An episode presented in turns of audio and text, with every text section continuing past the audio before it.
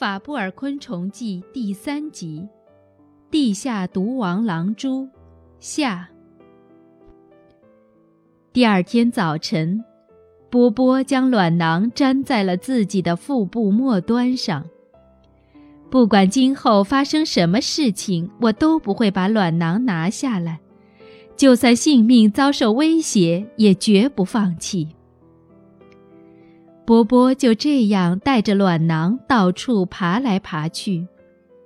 不只是波波，其他的毒蜘蛛也像波波那样，在小蜘蛛孵化以前，绝对不会把卵囊从身上拿下来。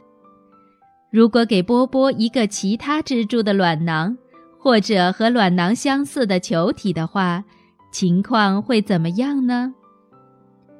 毒蜘蛛只会认真地带着卵囊，但却不会分辨卵囊的真假。它们只要带着一个球体就放心了。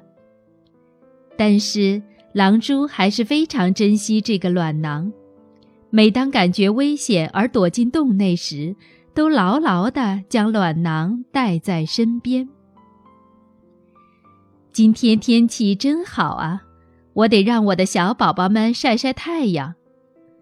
波波从洞底爬到入口处，然后倒立着身体，这样可以让身体的上半部分在洞内，而屁股露在外面。这就是让卵囊晒太阳的方法。波波用后腿抱着白色的卵囊，露出尾部，晒了好一会儿的太阳。而且，为了让卵囊均匀地晒到太阳，波波时常用后腿将卵囊轻轻转一转。哎呀，好累呀！但是为了小宝宝们，这一点苦算得了什么呢？波波整整半天没有休息，一直举着卵囊晒太阳。虽然他是个可怕的猎手。但也有伟大的母爱。再过三四周，就该到了孵化的时候了。这些日子，波波一直精心地照顾着卵囊。快到一个月的时候，波波的卵囊开始裂开了。妈妈您好，妈妈您好。小蜘蛛们一个接一个从卵囊里爬了出来。一、二、三、四、五，哇！到底多少只呀？等小蜘蛛们全部孵化出来以后，波波将一直珍惜着的卵囊像垃圾一样扔出了洞穴。小宝宝们一个个抓住波波的腿，爬上了他的背。你再往这边一点儿，给我让一下。对对，快爬到妈妈身上来吧！小蜘蛛们全都爬上了波波的后背，密密麻麻的。喂，你怎么挡着妈妈的眼睛呢？妈妈看不着路了。除了背部以外，还有一些小蜘蛛爬上了屁股和前胸。虽然居住的空间很狭小。但是小蜘蛛们从来不会争吵，也没有一只小蜘蛛抢占地方。它们互相用手脚勾住对方，亲密地抱在一起。孩子们，抓紧一点儿，咱们该到洞外晒晒太阳了。波波一步一步向洞口爬去，这时。他的身体碰到了洞穴的墙壁上。忽然间，几十只小蜘蛛从波波的后背上哗啦啦地摔了下来。赶快回到妈妈的背上去吧，妈妈，等等我们！被摔在地上的小蜘蛛们慌慌张张地爬回妈妈的后背，并以惊人的速度找到自己的位置。因为他们都把妈妈的腿当成了梯子。有一天，波波带着孩子们在森林里散步时，遇到了另一只迎面走过来的母狼蛛。那只母狼蛛也背着许多小蜘蛛。对于饿昏了头的狼蛛来说，即使对方是自己的同胞，也会把它当作猎物看待。为了吃掉对方，两只狼蛛开战了。只见波波一拳将另一只狼蛛打倒在地。波波用自己的肚子顶住那只摔倒在地的狼蛛，把脚并在一起抱住了对方，就像一个摔跤选手，使对方一点儿也不能动弹。你认输吧，一旦被我的毒牙咬到，你就完蛋了。哼，我也有同样的毒牙，难道你忘了吗？两只狼蛛都露出自己的毒牙，威胁着对方。这时，小蜘蛛们在做什么呢？妈妈加油！妈妈加油！你可别以为他们在为自己的妈妈加油。事实上，对于小蜘蛛来说，输赢并不重要，只要是获胜的母狼蛛，都可以成为他们的妈妈。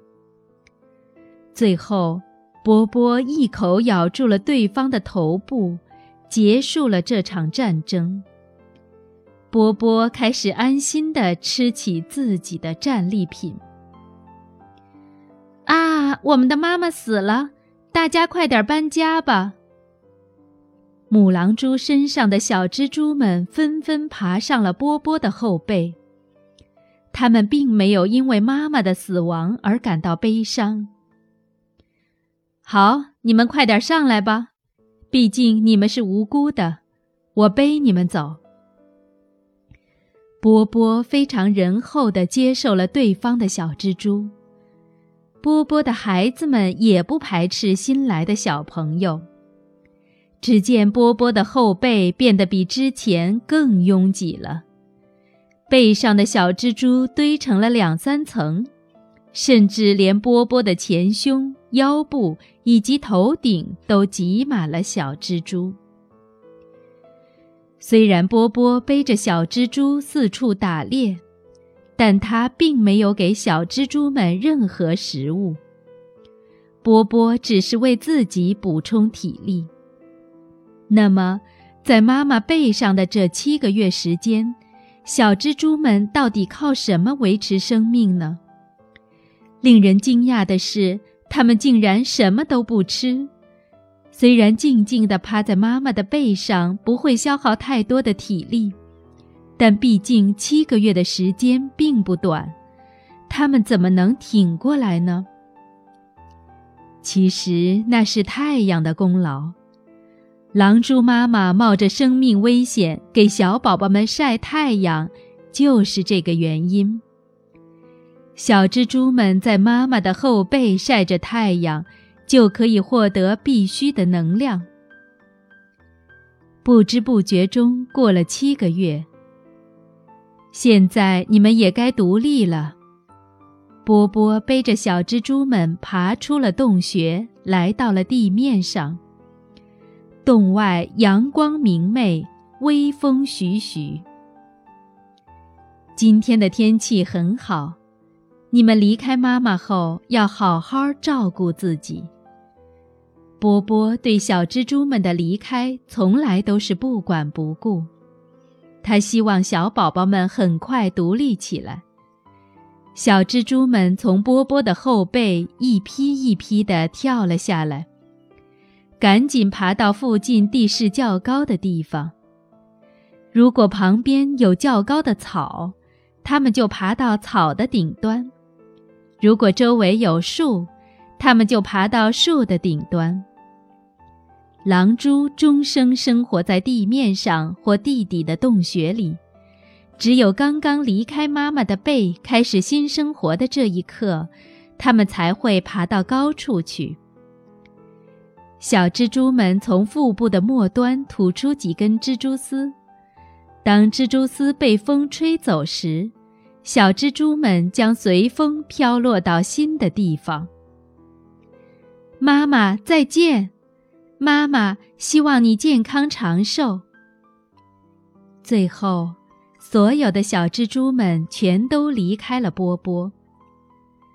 子女本来就是这样，长大以后都要离开妈妈。我小时候也是这样。波波就像什么事也没发生过，回到了自己的洞穴里。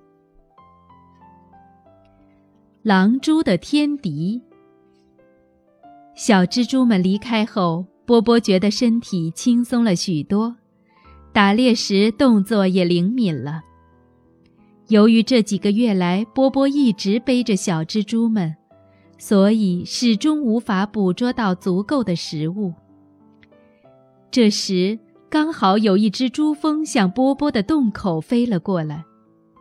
珠蜂看起来像穿着黄黑相间的条纹服装，它的腿细长，翅膀也非常奇特，末端呈黑色，其余部分像烤过一样发着土黄色的光。躲在洞穴里的波波偷偷地看了一眼洞口，他发现了这只珠蜂正好飞来，便迅速地爬上了地面。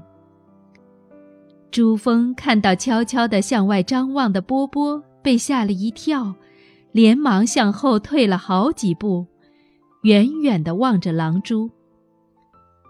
既然来了，为什么又要逃跑呢？波波转身回到了洞穴里，没想到那只珠蜂又回到了洞口旁。波波为了捕捉珠蜂，又飞快地爬到了洞口。可是珠蜂再次逃得远远的，躲了起来。你这胆小鬼，竟敢耍我，气死我了！波波发着脾气，又回到了洞穴。嗡嗡，你快来抓我呀！你不是可怕的猎手吗？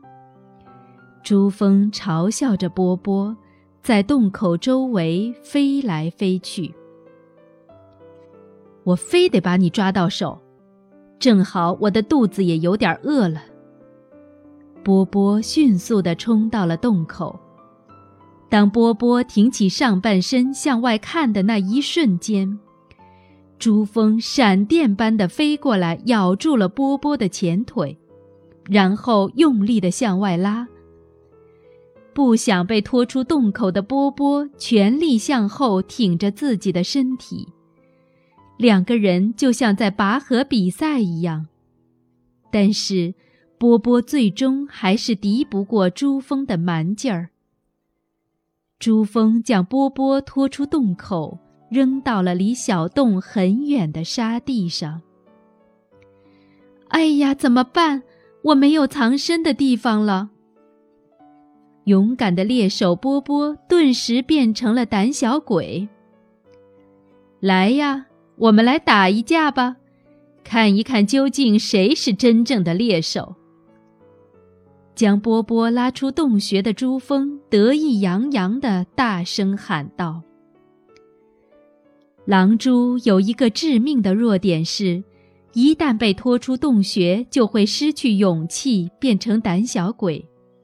而珠峰非常清楚它的弱点，所以珠峰并不会进入狼蛛的洞穴里，反而千方百计地引诱波波到洞外来。可怜的波波并不知道珠蜂是专门对付蜘蛛的狩猎者。求求你饶了我吧！波波全然忘记了自己还有毒牙，竟吓得蜷缩在地上，浑身颤抖。如果我现在放了你，那我刚刚为什么要冒着生命危险跟你玩捉迷藏啊？万一不小心被你拖进洞里去的话，不就变成了你的猎物了吗？珠峰在波波的胸前打了一针毒针，波波顿时感到全身麻木，不一会儿便失去了知觉。嘿呦嘿呦，这家伙可是小宝宝们的美味呀！波波平躺着被拖进了珠峰的洞穴，就这样，森林里恶名昭著的波波，最终也成为了珠峰幼虫的大餐。由此可见，这个世界上没有永远的强者，也没有永远的弱者。